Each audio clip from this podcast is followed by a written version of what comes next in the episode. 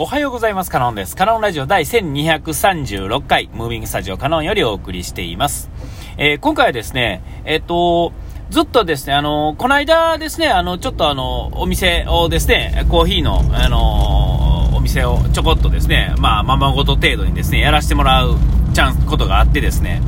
えー、で、まあ、あのその時に仕入れた豆っていうのがですね、まあ、大量に、まあ、残ってるわけですよ。まあ、大量って言っても、えー、そんなね、知れてますが、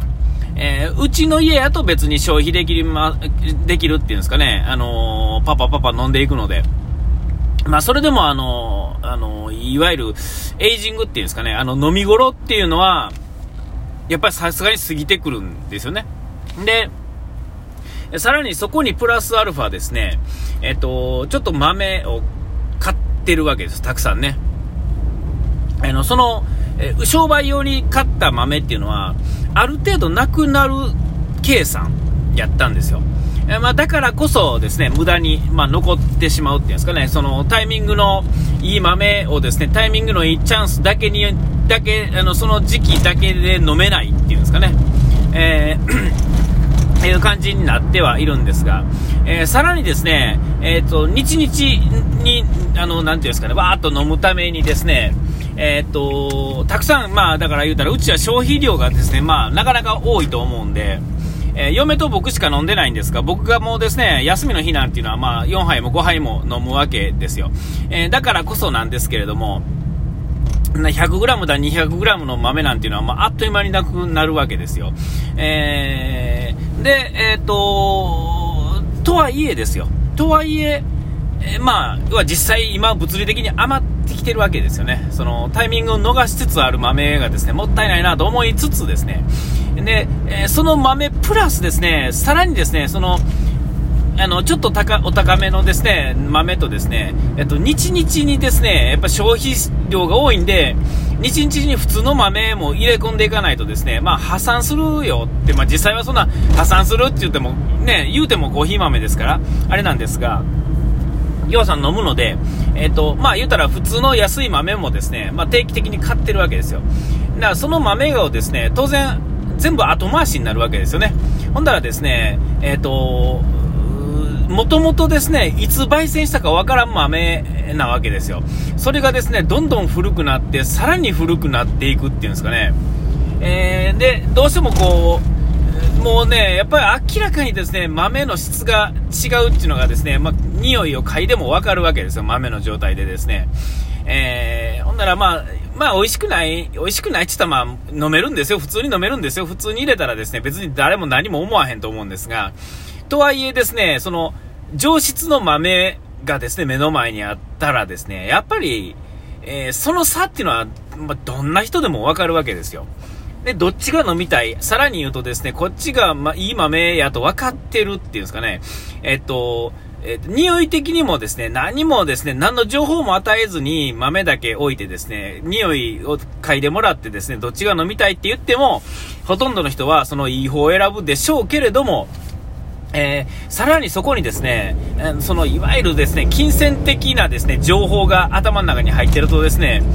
えー、どうしてもまあそっちにふらふらっとこう行くわけですよね。えー、でまあいろんな免罪符をですね、そこに貼り付けてですね、えっ、と、いい方の豆をばかりをですね、まあ、飲み続けるってことになるんですよ。まあ、えっ、と、消費行動としてはですね、まあ、正しいとは思うんですが、別にまあコーヒー豆ですから、1年でも2年でもまあ置いといてって別にコーヒーとして飲めますから、えー、いいわけです。そんなまだ、まだね、数ヶ月の、まあ1ヶ月も経ってないよ、いい方の豆でも、一月、焙煎からまだ一月経ったぐらいですから、えっと、まあ、あの、しかも朝入りですからね、その朝入りに関して言うと、まあ一月ぐらいっていうのは、あの、豆によってはですね、まあなかなかピーク時期、えー、が来てるぐらいで、まあ、今が、まあ、絶好調ぐらい、今週とか先週ぐらいがですね、まあ、絶好調ぐらいとも言えるんですけれども、はい、まあ、そんなことでですね、えー、コーヒーをですね、まあ、飲んだんですけども、今日はですね、さすがにですね、その古い方の豆っていうんですかね、えー、さらにですね、もう一個、その安、安物のって言ったら申し訳ないですが、えっと、その豆もありつつですね、えそれには、それはまだ封も開けてないわけですよ。なぜなら、豆がいっぱいあるから。えー、で、その、もっと前に買った、もともと賞味期限さえもですね、怪しい豆がですね、さらにですね、熟されて、熟されてですね、掘っていたですね、超安い豆。えー、もうほんまにですね、もともとそんな高くない豆がですね、さらにですね、えっ、ー、と、消費期限がなんか迫ってるのかなんかでですね、安くなったやつを俺は買ってしまってるんですよね。で、それ飲んでたんですよ。でももうその、その後にですね、その商売用とですね、えっ、ー、と、えー、そこの別のコーヒー屋さんのですね、は、ウィークエンダーズっていうところの、えっ、ー、とね、お試し3種セットみたいなのをですね、えー、なかなかいい豆がですね、意外と安く売ってたんで、それも買ってしまったんですね。ほんで、まあ、それがまた大量にあるんですよ。えー、300g あってね、もともと。3種類 100g ずつなんですけど、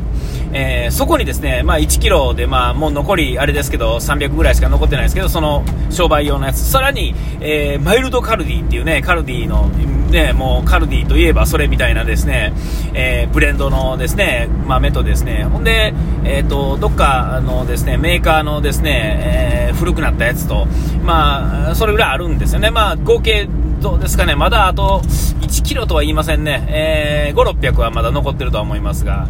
えー、っと、それをですね、その古い方の豆がですね、さすがに飲まなあかんやろと。えー、ってことでですね、あの、まあ、入れて、ついでにあの、もう一つですね、その、ウィークエンダーズさんの方のですね、一番あの、個性の強い豆。えー、その時買ったやつは、あの、え、ホンジュラスとエチオピア、あケニアと、もう1個どこやったかななんですけど、そのケニアの豆がですね、なかなかにこう、パンチがあるんですよ。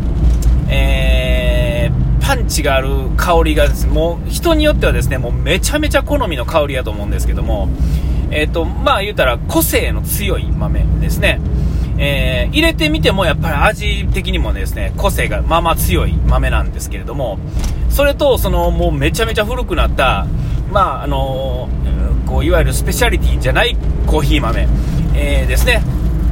それぞれをですね、入れてですね、飲むんですよ。ほんだらですね、まあ、どっちもですね、なかなかパンチがあるわけですよ。その古い方の豆はですね、当然なんですけれども、まあ、とはいえですね、まあ、人生の長い中でですね、その、そういう豆っていうんですかっていうのは、えっと、まあ、飲んできてるんでですね、ああ、なんやかんや言うて、あ、コーヒーっていう感じの味ですよ。それでもですね、普通の豆ですから、ね、あれなんですよ。えー、で、そのケニアの方の豆はですね、そのパンチが強すぎてですね、えー、この癖があってですね、その癖が自分にドハマりしたらですね、あの、それこそあの、えっ、ー、と、なんだ、えー、の、クラス、クラス京都っていうコーヒー屋さんのですね、僕のあの、一番好きなあの、ハロベリティっていうですね、豆、エチオピアのハロベリティっていうやつがあるんですけども、それまあ、今は扱ってないんですけど、えー、それぐらいの感じだと僕的には大好きなんですけども、えーとまあ、自分がそんなに好きでないっていうんですけど嫌いじゃないんですよ。決して嫌いじゃないし美味しいとも思うんですけども、えーと、こっちじゃないなっていう方の豆の癖がある程度出てきてるっていうんですかね、えー、それと飲むとですねどっちもが癖があるんですよね、えー、なんやったらパンチだけで言ったらですね、まあ、あのそのケニアの方がま強いわけですよ、えー、で、えーと、その安い方の豆はですね、まあ、安いなりの味なんですよね。でまあ今度、その、なんていうんですか、その豆をですね、えー、どっちもどうかなってちょっと思ってしまったんですよ。値段で、えーと、ただまあ値段が高いっていうのがどうしてもですね頭の中に残ってるわけでこう特にまあ若い時もそうやろうけど年寄りになればなるほどですねそういうやっぱり値段とか人の評価がついてるっていうのを知ってるっていう情報がですねいろんなところでいろんな悪さをするわけですよね。えー、で、あの、なんか、どうしようかなと思ったんですが、え、っと、混ぜてみたんですよ。ほんだらですね、あんだけ個性が強かって、強かった同士入れるとですね、なんと味がなくなるっていうね、いや、まあ、味がなくないや、実際は個性と個性で、味としてはちゃんとあるんですよ。いやなくてですね、なんやろ、あんだけそれぞれが際立ってたのが、なんか突然打ち消し合うっていうんですかね。えー、なんか、は？みたいな感じになってしまったんです。いや、これはこれでですね、好きな人いると思うんですよ、この味。とは思いながらですね、まあ、まずくはないんですよ。何回も言いますけど、まずくはないんですよ。どれも。えー、でもなんかね、あ、なんや、こう、なんか、もうちょっと違う味に変わるんかと思ったらですね、えー、この、まあ、言うたらブレンドした、まあ、入れてからですけれども、ブレンドしてるわけですよね。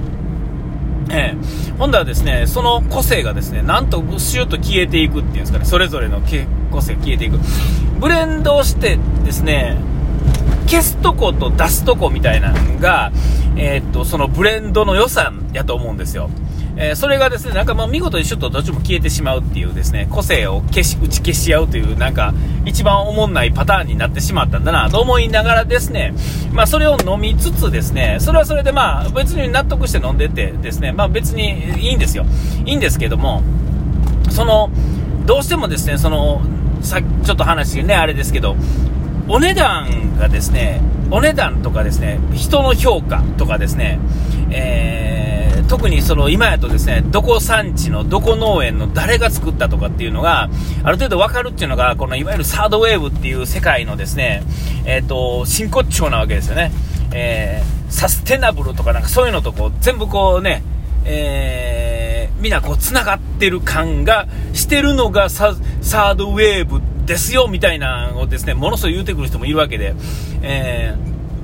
えー、至って普通に考えればですね、そんなややこしいことじゃなくてってだけのことなんですけど、そういうこと言うのもあってですね、だからそういう知識があればあるほどですね、なんかその、え